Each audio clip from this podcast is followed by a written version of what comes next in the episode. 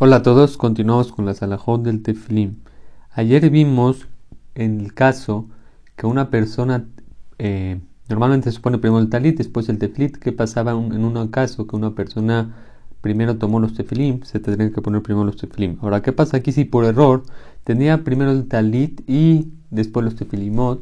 Y se puso primero los tefilimot y después el talit Aquí no hay ningún problema, se permite vestir así si ya lo hizo, sin necesidad de quitarse los tefilim y volverlos a poner. Dice la laja que la persona es bueno que llegue al knis con el talit y el tefilim puestos, que decir, llega al knis ya vestido con el talit y el tefilim. Ahora, ¿qué pasa si es peligroso en la, en la ciudad, caminar en, la calle no? Estamos en países de gentiles que no es común así caminar no, es una obligación llegar al, al knis con el talit y el tefilín puesto.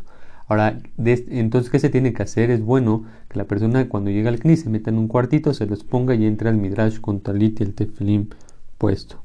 Y así hacía el Arizal que entraba con el talit y el tefilín puesto al beta knesset. Ahora dice el Ramá que la costumbre es que se los ponen hoy en día en el, tal, el, el talit y el tefilim en el bet knesset. Dice la Alajam aunque dijimos que la costumbre de la Arizal era entrar al Beta Knesset con el teflin y el talit, dice Rapérez que una persona que está estudiando desde temprano, desde antes del horario, por ejemplo, que se tendría que poner el talit y el tefilín, aún así si está estudiando en el lugar, no tiene especialmente que salir a otro cuarto a ponerse el talit y el tefilín, sino ya que como está estudiando en ese lugar, puede colocárselos en ese lugar. Todo esto es ¿por porque el estar saliendo, yendo entre otro cuarto, etcétera, esto provoca bitul Torah. Dice la alhaja. Ahora, ¿qué pasa este, en Yom Tov y Shabbat y muchas costumbres, muchos que acostumbran en Jolamueda no ponerse el tefilim?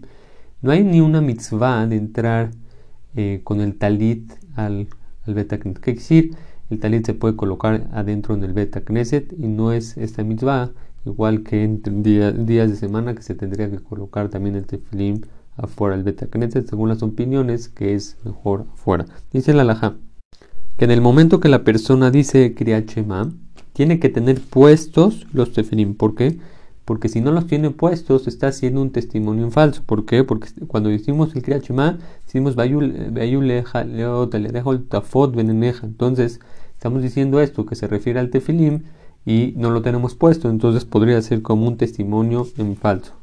Esto que dijimos que es como un testimonio en falso es en el caso que la persona tiene los tefilim puestos, los tiene y no se los coloca. Pero ¿qué pasa en un caso que no tiene los tefilimotos, se le va a ir el horario de Kiriachema? En este caso se podría porque se va a perder el horario de o de la tefilá. Dice la alajá. Como todos sabemos, eh, eh, los que dicen Korbanot, en Korbanot hay un Shema, que decir, decimos Shema antes de Baruch Shamar, antes de Odum.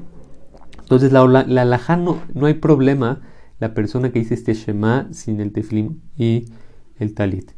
Pero, igual así dice la alajá que es bueno y es costumbre antes de Kedat Itzhak colocarnos el teflim y el talit.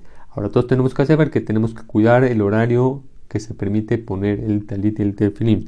Dice la alajá. ¿Qué pasa si una persona está diciendo Perashat Targum? En la Perashat Targum está diciendo la Perashat del Kirat Shema. Como todos sabemos, está en la Torah el Shema. Ahora, ¿se tendría que poner el tefilim y el talit o no? Dice la Laja, en este caso no se necesita poner ni el talit ni el tefilim y no se consideraría edu check. Hasta acá las alajot de hoy.